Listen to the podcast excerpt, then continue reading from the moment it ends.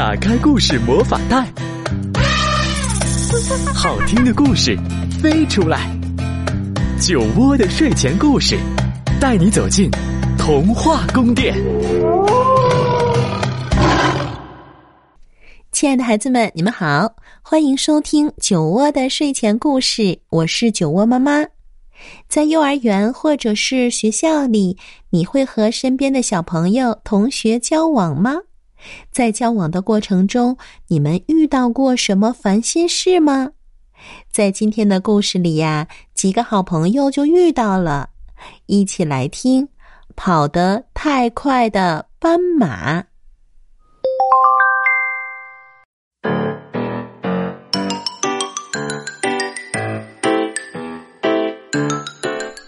斑马有两个最好的朋友，大象和小鸟。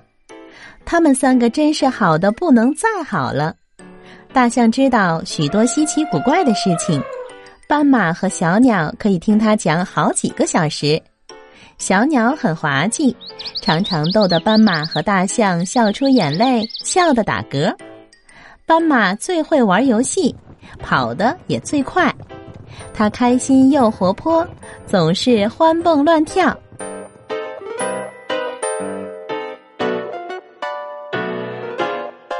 有一个大风天，斑马还是那么开心，那么活泼，那么欢蹦乱跳。不过它跑得太快了，大象和小鸟被它弄得晕头转向。停下！小鸟说：“快停下！”大象说：“他们实在受不了了。”可斑马就是不停。第二天早上。斑马在老地方没有见到大象和小鸟，于是他到处找。大象呢？小鸟呢？大象呢？小鸟呢？大象呢？你们好，你们去哪儿了？最后，他在水塘找到了他们。咱们去玩我的团团转新游戏好吗？斑马说。可是大象和小鸟走开了，我们不想和你一起玩。他们说：“你弄得我们晕头转向。”他太出风头了。他从来不听我们的。最好就我们两个人。斑马不知道怎么办才好。这是漫长炎热的一天，空气沉闷，斑马不想玩了。他站在那里想。我不在的时候，大象和小鸟在干什么呢？他难过的想。我连树上的叶子也够不着。我好饿，我想念我的朋友。我要是听他们的话就好了。斑马觉得以后只有他一个人孤单的生活了。这时。来了一只长颈鹿。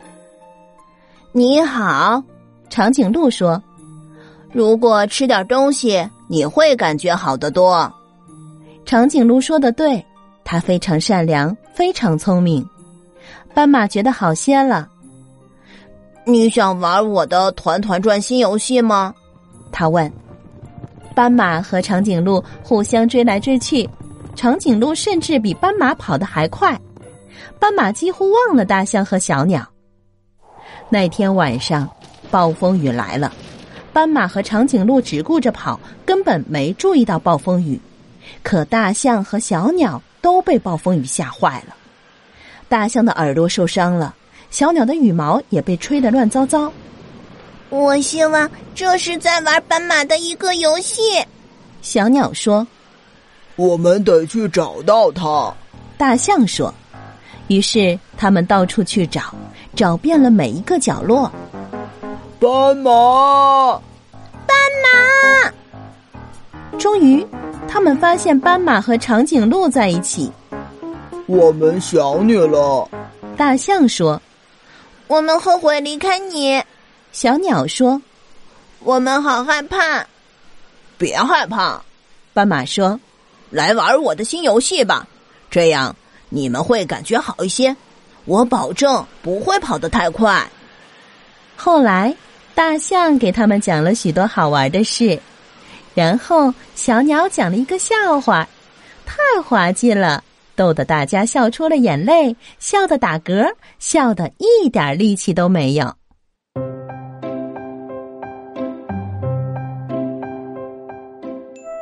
第二天，他们都在阳光下醒过来。我们三个还是最好的朋友，我太高兴了。大象对斑马说：“斑马看了大象半天，怎么是三个？”他说：“我们是四个最好的朋友，永远在一起。”小鸟绕着长颈鹿的腿飞来飞去，又逗得大家哈哈大笑。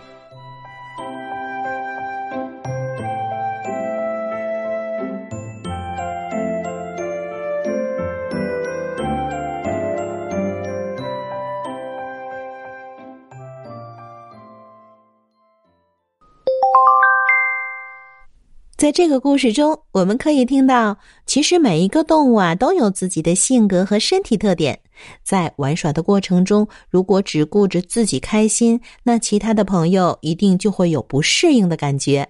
所以呢，我们在和小朋友的相处过程中啊，不仅要让自己开心，同时呢，也要和身边的小朋友相互适应。那怎么才能做到呢？比如说，你可以问一问你愿意结交的同学，你喜欢什么游戏呀？你喜欢的书是什么呀？你喜欢用什么样的方式一起玩呀？用这些问题啊去了解他。那么，你也可以和同学来敞开自己，告诉他你是一个什么性格的孩子，你喜欢做什么，这样。彼此了解之后，就可以找到共同的爱好，在一起玩的开心喽。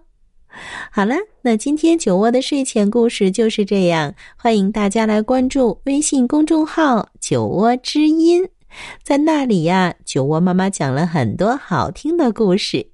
那我们明天见喽。